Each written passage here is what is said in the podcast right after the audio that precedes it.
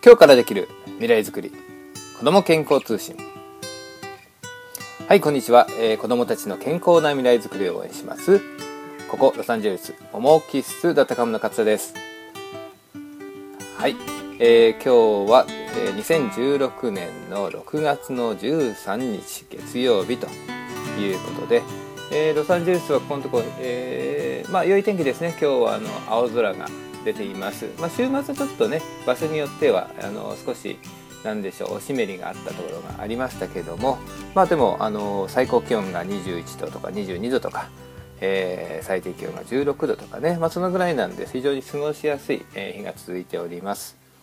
はい、で私どもの家族もですねあの私の家族もですねうちの娘、まあ、9歳になりますけどもとあとはうちの家内と一緒にですね、まあ、週末はあの土曜日ですか？に、えー、っとですねまあ、あの有名なあのサンタモニカビーチってあるんですがあそこからですね少しあのフリーウェイ高速道路で、まあ、10分か15分ぐらいかな北に行ったところにですねあの山の上にですねあのあるゲティミュージアムという、まあ、美術館があるんですよね。まあ、のポール・ゲッティさんっていう、まあ、あの大富豪の方が、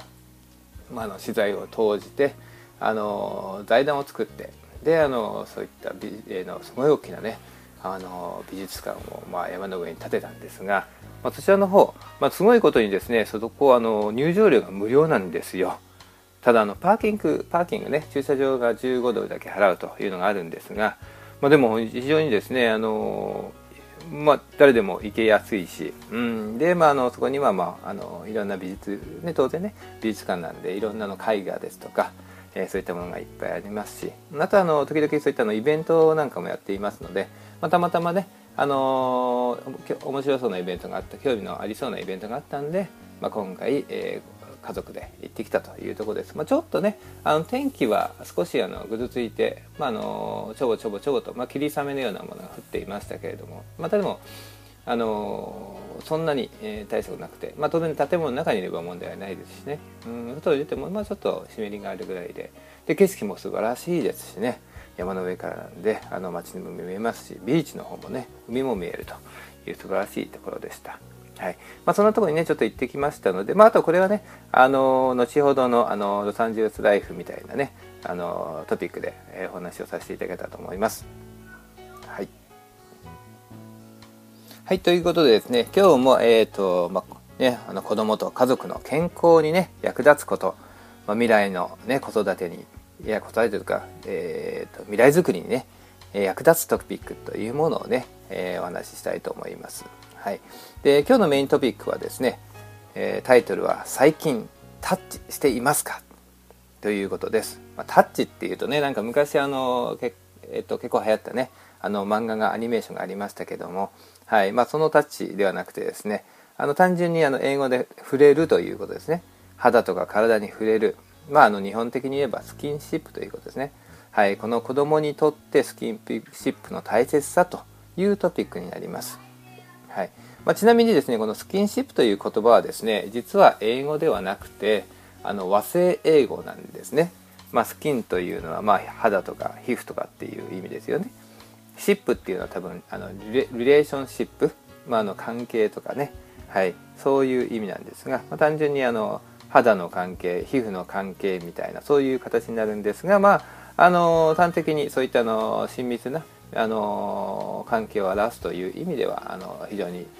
分かりやすい、えー、言葉を日本人が作ったんではないかなというふうに思います。はい。ということで、えー、まあまああのアメリカとかに来てスキンシップって言っても通じないんでね英語圏の国に行っても通じないんでまあそれは知っててもいいかなって思いますね。はい。えっ、ー、とそれでですねまずはあのまあ私にはアメリカに今住んでいますのでまあ単純にねあの日本とアメリカねあのの違いというんですかあの比較を一つ考えてみたいんですがまず日本の場合スキンシップと言いますとあのやっぱり、えーと、親子のスキンシップみたいなのが大事ですよね。あの一番それがあると思います。で子供の時ねやはりあのお父さんお父さんお母さんまあどっちかというとお母さんやっぱりねお母さんになりますがお母さんはやっぱり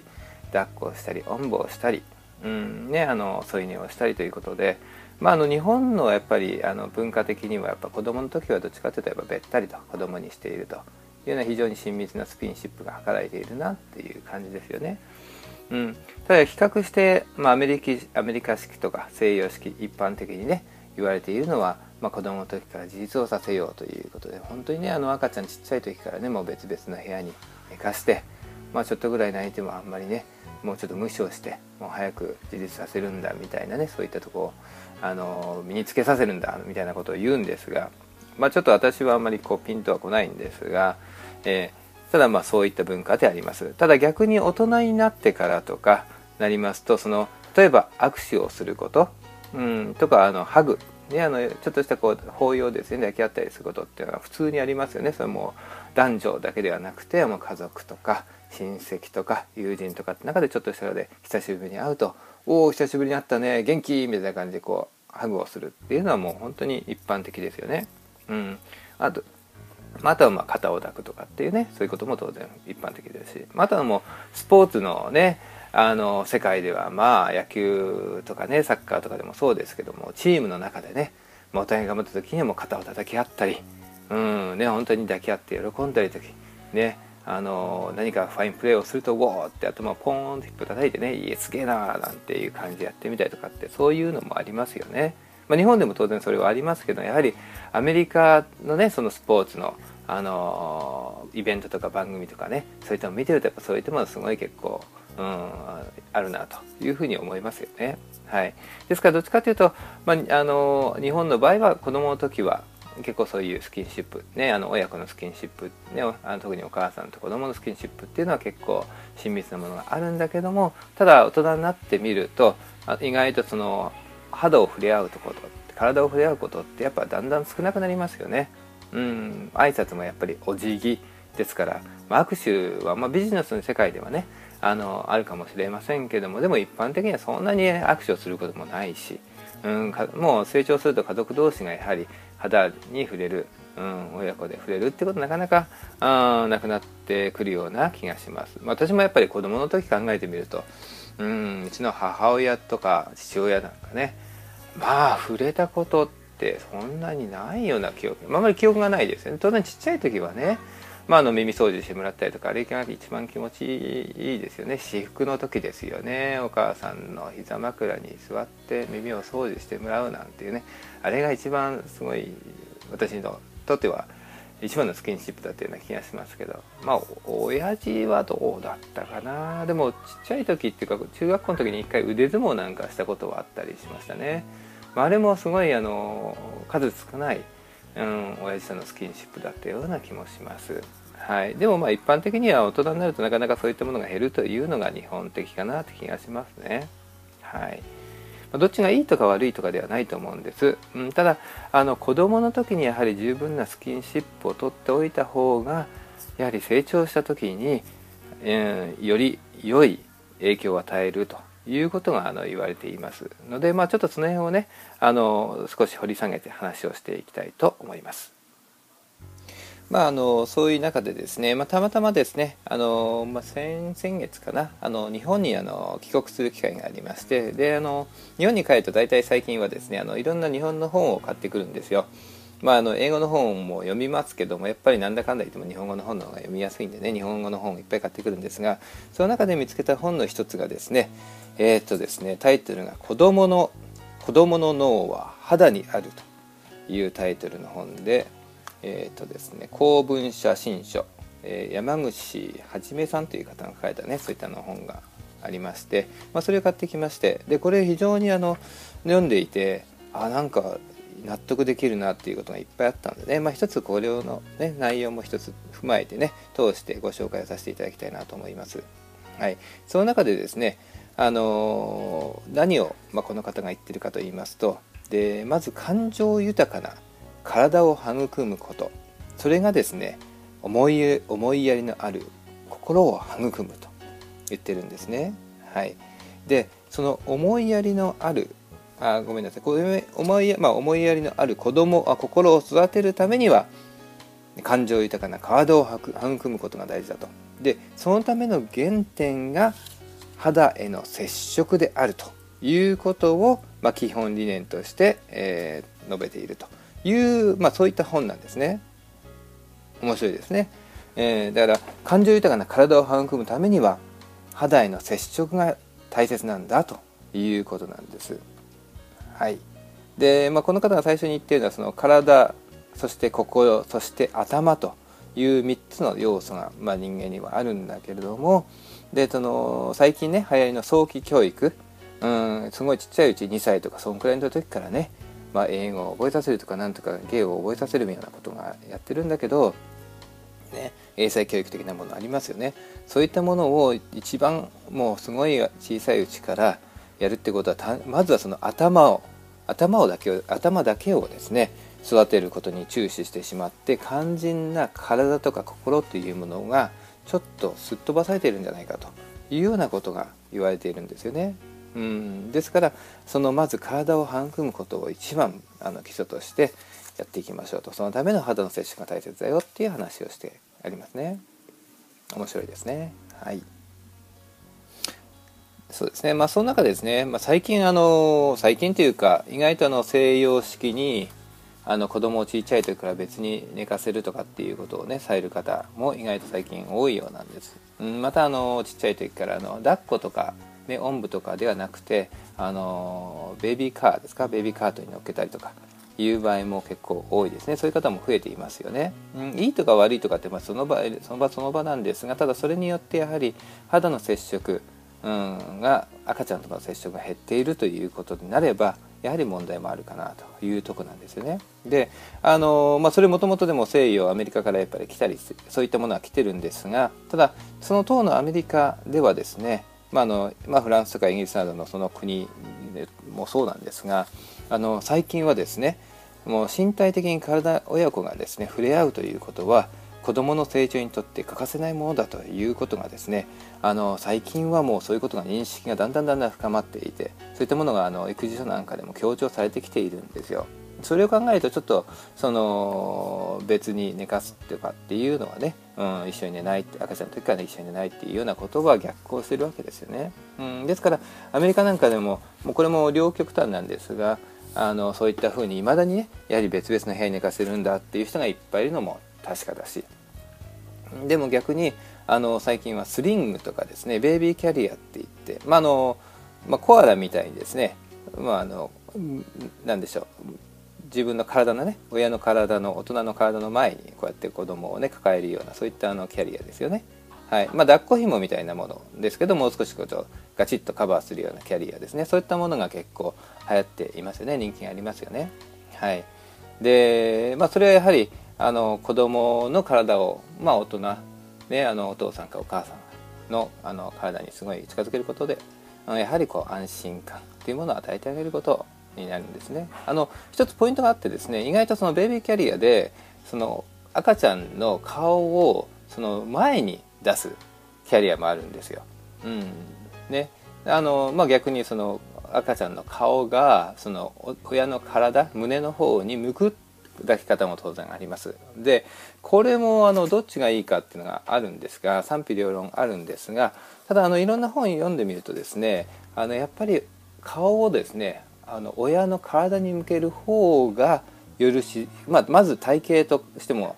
自然な形らしいですよね。安全上もその方がいいということと、うん、あとはあの顔がねやはり肌に触れている赤ちゃんの顔が肌に触れている方が、まあ、赤ちゃんもやはり落ち着く安心ができるみたいです。だから変に、まあ、あの赤ちゃんにそこそこ外を満た満たして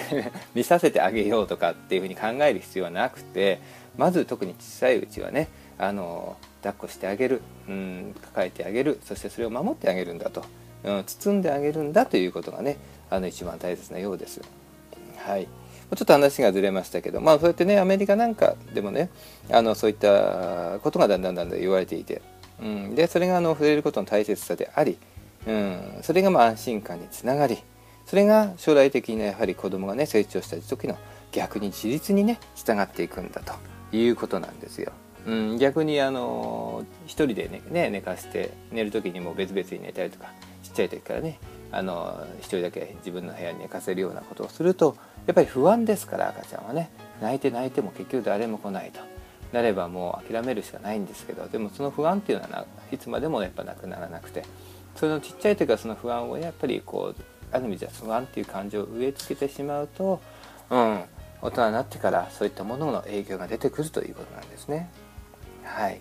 まあ、そんなふうなことも言われています。はい。あとこのあの本の中でねもう一つ言われているのはあのはお母さんとかお父さんがその赤ちゃんに生まれたばっかりのね赤ちゃんに、まあ、触れるという抱っこするでもないしタッチをするということなんですがそれもですねできるだけ早くタッチをした方がいい生まれてもそれこそすぐにタッチするぐらいの方がいいんだそうなんですでこれどういうことかというとですね早くに早期にですねその肌と肌と接触をした方があの赤ん坊にとっても当然安らぎにつながるし安心感につながるんでしょうけどもそれ以上にあの母親にとってはその愛情の濃さというものにつながるらしいんですね。はい、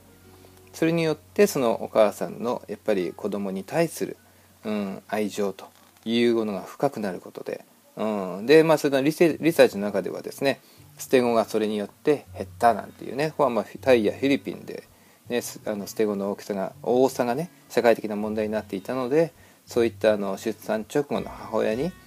母子同質性と早期の接触体験を導入すると捨て子の数が、えー、非常に少なくなった減少するといった効果が見られたということなんです。ねまあ、それだけ要するにお母さんが子供に対する愛情がやはり強くなったっていうことなんですよね。はい、ですからまあ最近のねその、まああのこそえー、出産の傾向も病院でね出産をしますけれどももう生まれてね生まれた瞬間にもうすぐにもう別の,、ね、あのベッドに赤ちゃんを別ベッドとかに寝かしたりとか、まあ、あの体拭いてあげたりとかってやるんですけど、ね、あのへそのへその緒もねすぐに切っちゃって。うんね、ですから生まれてすぐにやっぱりこうお母さんと赤ちゃんが引き離されてしまうことっていうのが結構ありますよね。本来は生まれたらもうそれこそねへその緒なんかすぐに気になくてそのままお母さんの胸にね、うん、抱かしてあげてしばらく置いてやるぐらいの方がいいんだっていうんですね。うん、だそれによってねあの赤ちゃんもより安心にそして健康になるし、そしてお母さんもより深い愛情を持つことができるということなんです。面白いですね。はい。で同様にですねじゃあお父さんはどうなのかというとお父さん直接はあの出産しないですからねああの何でしょうそういった意味でのつながりっていうのはないんでしょうけどもただやはり生まれて早いうちに自分の子供というものをですね赤ちゃんをやっぱり抱っこしたり触ったり、ね、そういうことをするとやはりお父さんの側にもそういった愛情というものがですねあの生まれるらしいです。深さが積まれるわけです。はい、ですから私もあの自分の娘がね生まれたもう9年以上前の話ですけれどもやはりの出産に立ち会いましてであの、まあ、本当にあの出産ですよね。あのうちの家内のねあの体からうちの娘が出てくるもうその場を見てますからもう不思議ですね。もう本当に神秘体験みたいななんか不思議ですよね。あの生命誕生というものを本当に目の当たりにしてまあある種の感動ですよね。プラスしてうん何て言うんですかね。人間がなんか他の動物と違う偉いようなね、うん、ふりをしていてもうんでも結局他の動物と一緒でこの世に生まれてくるんだよなっていうふうにも思いましたよね。はい。あとはもうやっぱりうちの家内がね結構苦労してあ結構長かったんですよ。あの出産のレイバーのね時間が長かったんで。まああの苦労かけたなっていうのはやっぱ目の目の当たりにしていますのでやっぱりなんかあ悪いことできないなと いうふうに思いますよね。はい。まあ、そういった意味であのいや、まあ、本当に早いうちにねあの子供を目に目のあの、ね、自分の赤ちゃん子供のね誕生を目の当たりにしてなおかつ生まれて、ね、結構早い時期にやはりあの抱き上げてまあそういうことね、あのおむつ交換したりうんち拭いてあげたりとか、まあ、のうんちなかなか取れないんですよね。出産後の本当に生まれたばっかりの赤ちゃんのうんちっていうのは、ね、なかなかベタベタしてて取れなかったりするんですが 汚い話ですけども。でもねあのそういったものやっぱりやってみてやっぱりその子供に対する愛情っていうもの今までまあはじね本当にうちは一人だけなんで、ね、そういった親っていうものがピンとこなかったな親になるということがピンとこなかったんですが、まあ、でもそういった体験もねあのつつなつなんでしょう積むことによって、うん、なんかそういった子供に対する愛情の深さっていうのかな、うん、いうものが深くなってきたような気がします。はい。まあでもそういうことですよね。ですからまあできるだけね早いうちから、うん、要するに子供の誕生するうちからね生まれてすぐお母さんも父さんも肌を触れ合うということが大切だということをねここで言われています。はい、ちょっと待ってくださいね。はい、あとそれでですねこのまあ、この本の中でもう一つ、えー、別の視点で言っていることはですねお母さんとのスキンシップ、まあ、これはあの予選当然ね生まれた後、まあ継続的にねあのスキンシップをやっていくつながっていくわけですが、ね、あの抱っこおんぶいろんなことありますよね、はい、添い寝をするとかいろいろありますがえただおとお母さんとのスキンシップとお父さんとのスキンシップっていうのは実は違った影響を子供に与えるということを言っています。うん、でどういうことかというとですねお母さんとのスキンシップというのはあの安心感というものを与えるということですね。はい、お母さんに対してことは安心感自信それによって自信を得たり、えー、他を信頼するというようなことが育まれるということなんですね。はい、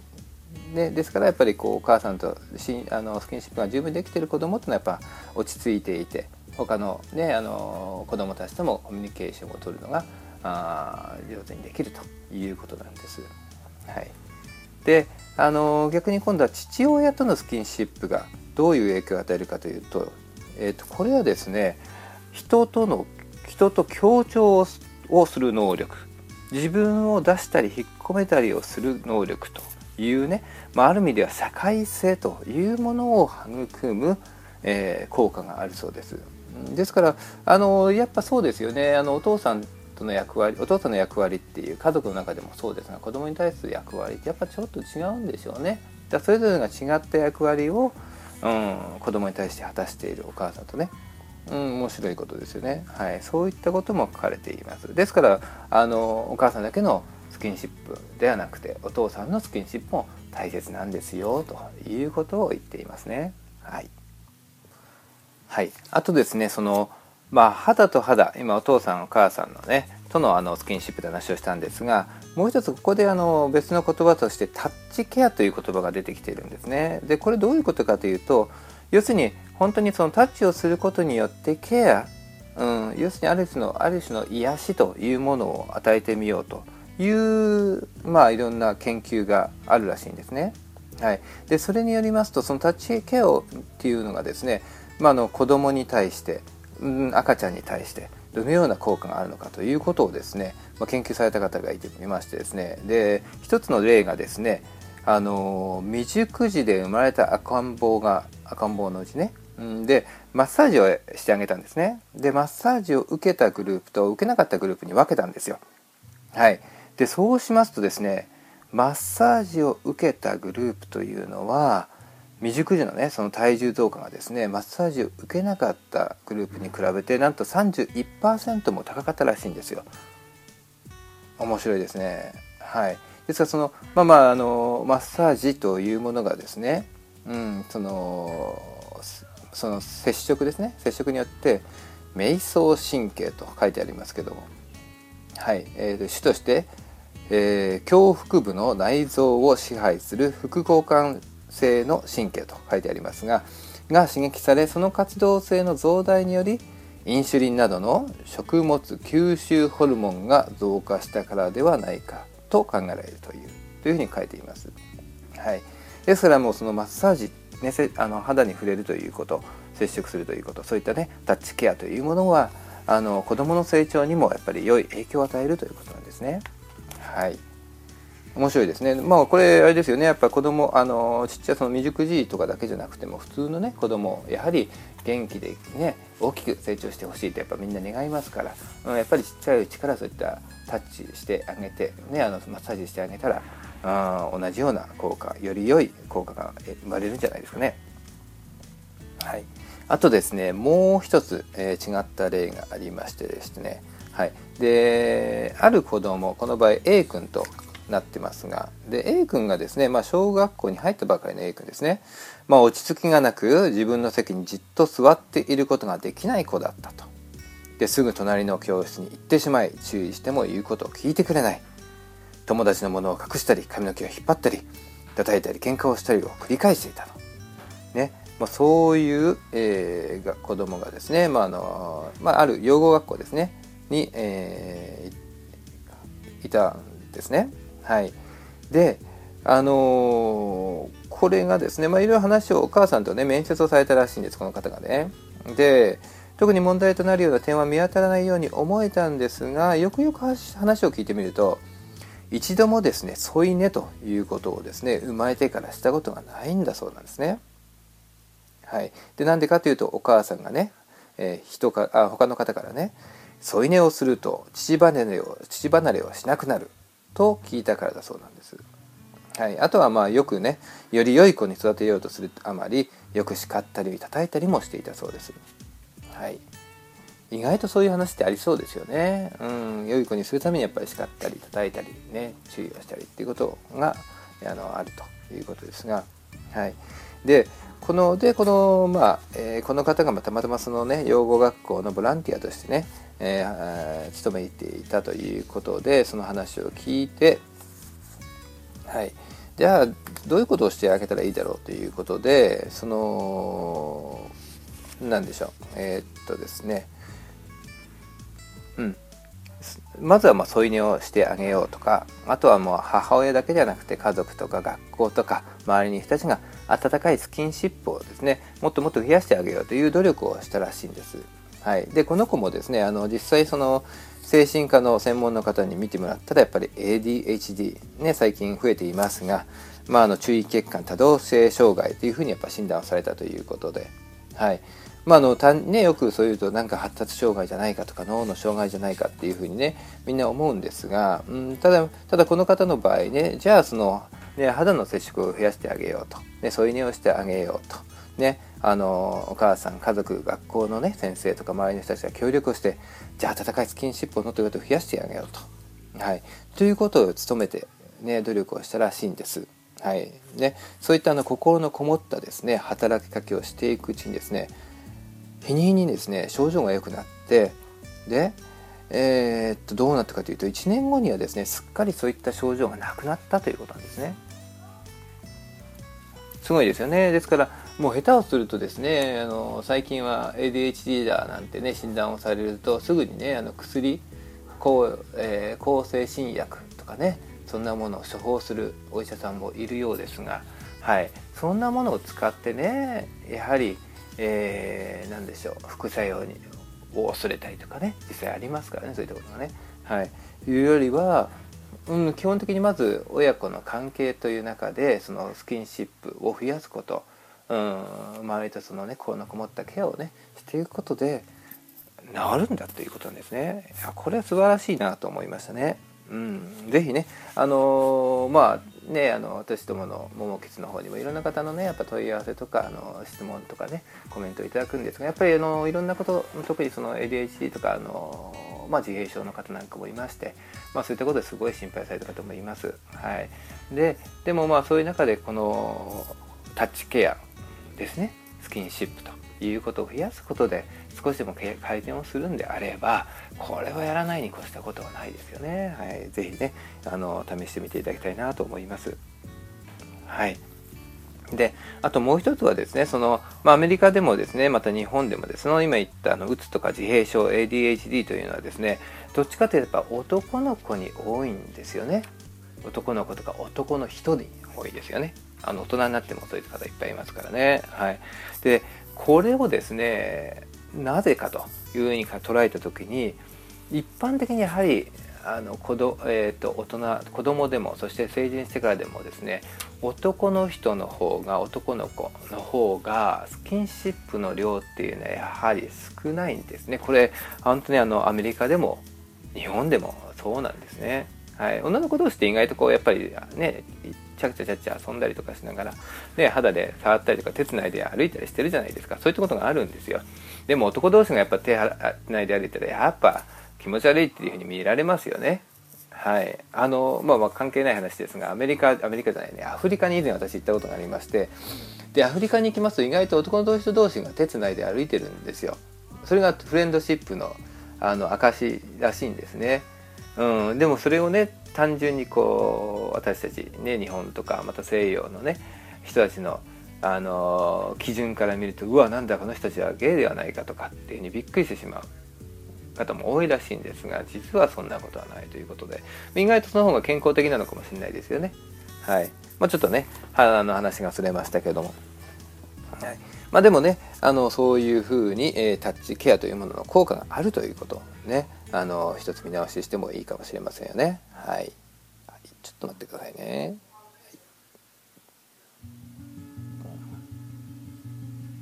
はい、ということですね。あのまあえーと、じゃあどういうことをですね、まあ、具体的にしたらよいかと、まあ、今も今までもちょこちょこ言ってますけどもまずはですねその日本の伝統的なスキンシップ法っていうのがやっぱありますよね。それは何かといったらやっぱり赤ちゃんの時ねあの、まあ、子供がちっちゃい時ね抱っことかおんぶとか添い寝ということをですねまずやってみましょうよというとこですよね。うんねまあそれはねあのー、何でしょうなかなかね大きくなってくるとなかなか難しいとこもありますけどでも逆にね、まあ、あのまだまだ小学校ぐらいの時までだったらあ全然できるんじゃないかなと思いますよね。まあ私の娘なんかも9歳になりますけどいまだにねもう外出てちょっと疲れてくればねおんぶしてくれとかくた車してくれなんて言ってくるんでまだもうだんだん大きくなってくるとね重いしねもう親は年を取ってだんだん足腰が弱くなってなんてそのまだ50代そこそこで言いたくないですけどもでも子供はどんどん重くなってくるんでねだんだんきつくなりますけれどもでもまああのできる限りはね、うん、やってあげたいですよね。はい、変にま甘やかせるつもりはないんですが、えー、ま、でもそういうねあのコミュニケーションっていうのも大切かなというふうに思いますよね。はいそういうことです。はい、あとはまああの本当にそのちょっとしたねなでなで要するにはもう頭なでなでしてあげたりとか肩をねポンと叩いてあげたりとかっていうことはすごい大切ではないかというとこですよね。はい、じゃあ子供がどんどん成長してね今度思春期とか、まあ、10代に近づいてくるとやっぱりだんだんだんだんですねその接触を、えー、してほしくないというふうになってきますよね。うん、特にそのね、お母さんがあの息子にさんに対してとかお父さんが娘さんに対してっていうのの接し方っていうのも特にねティーンネイジャーね、あの思春期に入ってくるとやっぱ変わってきます。はいね、だからまあその辺はちょっと彼らのねあの感情というのも非常に繊細になってきますからもう変にねあのベタベタするっていうのはなかなかあ難しくなってくるかもしれませんがだからといってね、まあ、あの全くそのスキンシップをなくすというのもそれは問題ですからね、はい、やはりあのちょっとしたところ？でこの本ではねそのアドバイスとしては、まあ、ね、思春期になってきたらもうワンポイントで短時間なそういったねスキンシップをしてあげたらいいんじゃないかということをねあの進めています。例えばね、まあ、子供が学校で、えー、あの勉強して頑張ったと。なったらね肩ポンと叩いて「あよ頑張ったね」って言ってあげたりとか。ねあのー、まあお父さんが、ね、娘さんに対してねちょっと何かやったら、ね、わっとやって、ね、よくやったねよかったねって握手をしてあげたりとか。うん、言葉だけじゃなくてちょっと触れてあげるというそういうことですよね。うんねそれがねあのできればまああのティーンエイジャーになるといろんな問題親子のね問題があると言いますけども、うん、そういった問題も少なくなるんではないかなと思いますよね。うんまあ、当然ね子供の方からね逆にねあのいろんな問題とか心配事があると来る時がありますからそういう時にやっぱり逆にこだまこだわあ拒まずに受け入れてあげることができれば一番理想ですよね。はいというところがもう一つですね。はい。はい。あと、まあ、あの、大人になって、要するに、ま、今までは、あの、親と、親親から子供に対してっていう感覚でしたが、まあ、じゃあ自分自身はどうなのかということで、で、この自分のですね、あの、皮膚というのの感覚を磨くということも大切だということが書かれてますよね。はい。で、これはですね、何て言うんですかね,、えーとね自分を守る鎧ではなく世の中を感じるアンテナとしての皮膚感覚を磨くというふうにまあ、あのこの方は言われています。でどういうことを例えばじゃあそのためにしたらいいかということで、まあ、ジョギングとかヨガとかハイキングとかね、まあ、新鮮な空気を吸うとかっていうねまず体を動かすということはやってみるべきだしね。あのやってみるべきでしょうということですよね。うん、あとはまあち今普段と違うことをしてみましょうというところでまああのね私たちもちょうど行きましたけど美術館に行ってみたりとかコンサートに行ってみたりとかまたあの仕事をねされてる方であれば、ね、あのオフィスにいてコンピューターの前に座っているだけではなくて、うん、たまにはそういった現場に行ってねあ現場の声を聞いたり現場の様子を見たりとかっていうだけでも違いますよということですよね。はい、あとね、あのこの方が一つ進めているのはですねあの面白いのはですね毎朝その日の気温と湿度を温度計を見ずに当ててみるというようなそういうようなプラクティスをしてみたらどうだということが書いています。その日の天気を自分の肌の感覚を頼りに予想してみる。このような些細なことで皮膚感覚は徐々に鍛えられてくると。まずは考えるのではなく体で感じることなのであるというふうに書いてます。うん。そうだね。まあ考えることはできますけど考えるだけではなくてやっぱり感じることでやっぱり自分の直感というものもねあのすげえ研ぎ澄まされるのかもしれませんよね。肌で感じるっていうことね、うん、面白いですね。はい。えーと、あとはですねもう一つだけ。えっ、ー、とですね癒しという言葉がありますよね、うん、要するにまああの当然、えーと身体的なねあの影響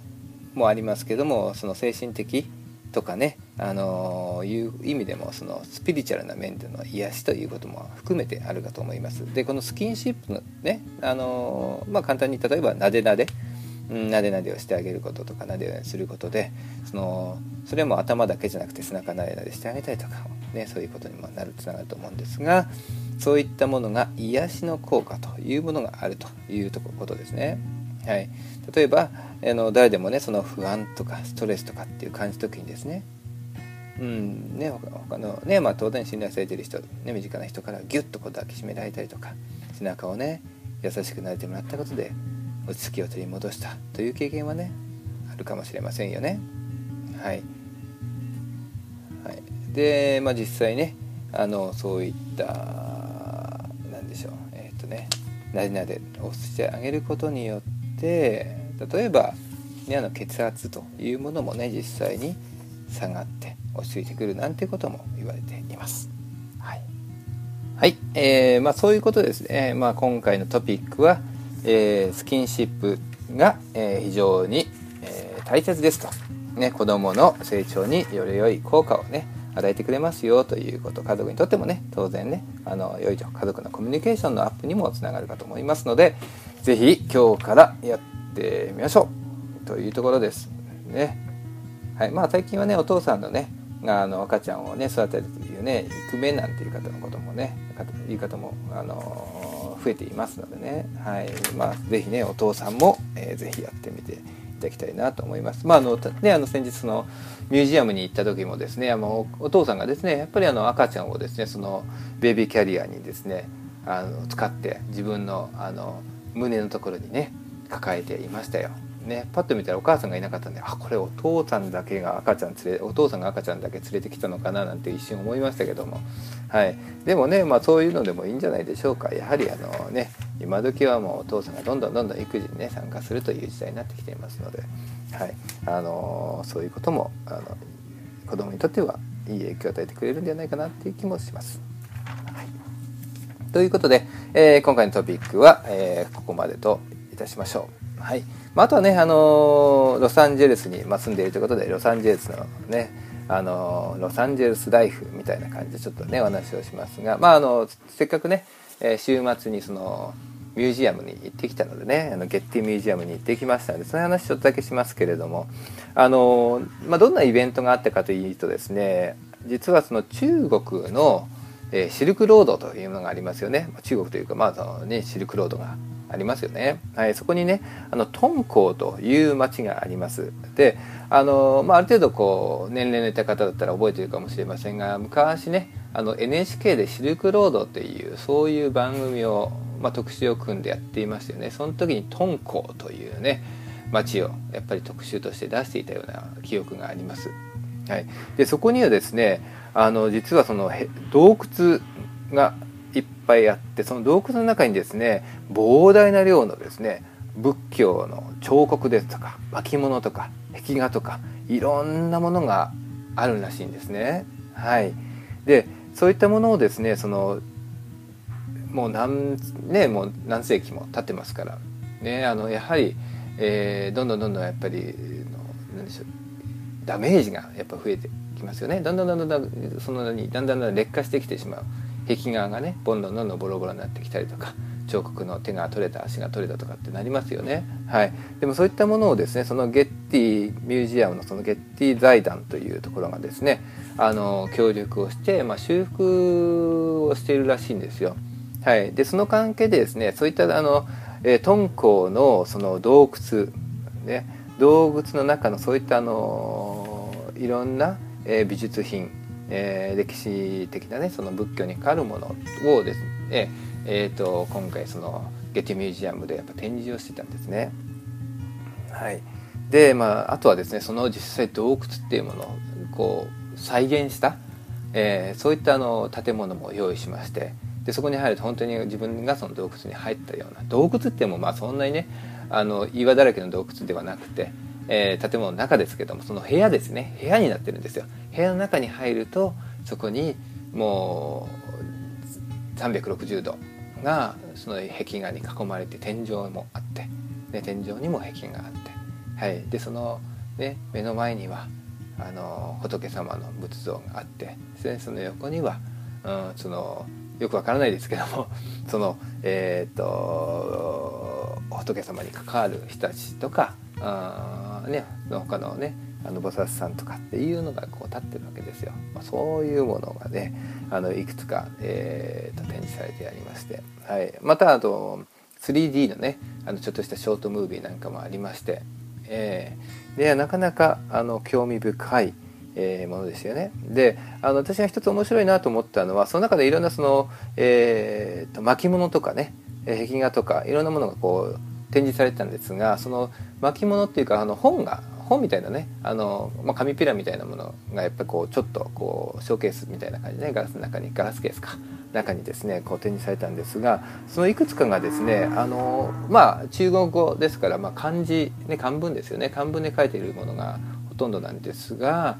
うんでもそのうちのいくつかですがね。いくつかがですねヘブライ語で書かれていたりするんですね、うん、あとはあのトルコ語で書かれているわけするわけですよ。要するにその当時やっぱりヘブライ語っていうのはどっちかというとあのなんです11種？えー、っとなんだ11種って？あえー、っとユダユダヤ人か。ごめんなさい。ユダヤの人たちが使ってた言葉ですよね。はい、あとは当然トルコ語でトルコ系の人と。要するにその本当にあの東西の交流っていうもののやっぱり本当のあのね証拠というかえー、いうものがそこにやっぱあったわけですよね。当然私は読めませんが、うん、そういったものを見るだけでなんかああ本当に面白いなっていうふうに思いますよね。はい、ねで実際その仏教というもの自体ももともとやっぱり、えーと、インドで生まれたものなんですよね。でもそれがそのシルクロードなりわを伝って、うん、中国に行きねうん、でそれがどんどんどんどん伝わってそれが海を越え日本にも来ているということですもんね。はい、ですから、まあ、あの決して、まあ、統一のものではなくて、うん、私たちがやっぱり生活してしてきたで私たちの歴史日本の歴史の中にも大きな影響を与えているということなんですよね。うん、でこの,、まあ、あの敦煌というところのその、ねえー、洞窟の、えー、いろんなその美術品とねあ工芸品というものは、まあ、やっぱりもう見てても非常に面白いし素晴らしいなと思いました。はい、でまあ何が一番いいかってやっぱり子供とこういったものに一緒に行けたのが一番いいなと思いますよね。うん、で実際自分が子供の時は美術館なんて行こうなんていうかそういうことすら考えたことなかったですからまあ行ったとしたってやっぱりね動物園に行ったぐらいまた親父と釣りに行ったぐらいしか私ね、まあ、静岡にの田舎にいましたけどもそのぐらいしか記憶にないと。うん。ねなんか美術館なんかなんか全然、まあね、遠いところの話だなって思いましたけども。まあもうねあの冒頭にも話しましたが結構安い金額でね。うん。一日ねそうやって楽しめるとこなんで。あとはあの子供向けのイベントなんかもあってね、まあ、特にちっちゃい子なんかにはなんかねそういったあの絵を描くそういったちょっとしたあのテーブルみたいのも用意されてて、うん、子供はなんかちょっとした工作をしたりとかちょっとしたお絵描きをしたりなんていうこともできるようになっているし。あとライブのコンサートをやっていてね、まあ、当然ねあの中国系の話あのちょうどイベントなんでその中国系のあのいろんなライブのコンサートみたいなものとかあとはまああの韓国系の人とかインド系の人なんかもそういったなんか演奏していたりとか、うん、あとはまああのペルーの人たちの演奏なんかもありますよね。はい。ね、なんかそういうのもねあの横で聞きながら、まあ、ちょっとねあのお昼はご飯食べたりとか、まあ、ご飯というか、まあ、適当にねその食事を食べたりとかランチを食べたりとかっていうのもできるしコーヒーを飲んだりとかってもできるしあのなかなかうんいいんじゃないかなと思いますよね。はい、ということでね、まああのまあ、もしねあの、まあ、アメリカに来る機会があればまたはまあこちらに住む機会があれば、まあ、そうやってねあの意外と身近なところに美術館って結構いっぱいありますんででそんなに高くなくて意外と行けるところが多いんであのぜひね利用されてはいいんじゃないかなっていうふうに思いました。ということです。あとここの建物がですね、あのー、その建築家名前ちょっと忘れましたけども有名な建築家の方がねあの設計されたっていうことで、まあ、あのどっちかというとコンクコンクリートじゃないですよねあの、えーとですね、石と、ね、あれで作られた結構か角々しい建物なんですが、うん、でもまあすごい壮大で大きななんかちょっとしたあの西洋のお城みたいなイメージがあり私は感じましたけどね、はい、そういったものを見てもいいんじゃないかなと思います。そしてあの景色は素晴らしいですから、ね、山の上から見る景色というものは素晴らしいですから、えー、まあ、ぜひねこのゲッティミュージアム、えー、行ってみて損はないんではないかなというふうに思います。はい。ということで、えーと、今日の、えー、お話は、えー、これで終わりですがあとは、まああのえーと、私どもの「ももキッスドットカム」という、ね、あのサイトがありますので、まあ、もし、ね、あのご興味があればいろんな、ね、あの健康情報も含めてあとあのアメリカのサプリメントを日本にね紹介なんかもしておりますので是非見あの見ていただけたらと思います。あとあの YouTube をやってましてまあ、あの最近あの新しいネタはあまりアップしてないんですが最近あの昔の去年一昨年かな？去年かな？去年あのハワイに行った時にあのホテルのね裏でちょっとヨガをやってみたりとかあとあの太極拳太一ですよね。そのをちょっとビデオに撮ったりしたしてみました、まあ、私は全然あのプロではないのであのそんなにかっこいいものではないんですが、えー、そういったものも、ね、YouTube にアップしてみましたのでまあ、よろしければあの見てやっていただけたらなと思います。はい、ということで、えー、っと今回の、えー、ポッドキャスト、えー、第2回になりますけども、えー、終わりになりますので、えー、またあの来週ね、えー、懲りずにアップするように頑張りますので、えー、ぜひ、えー、ともしねできれば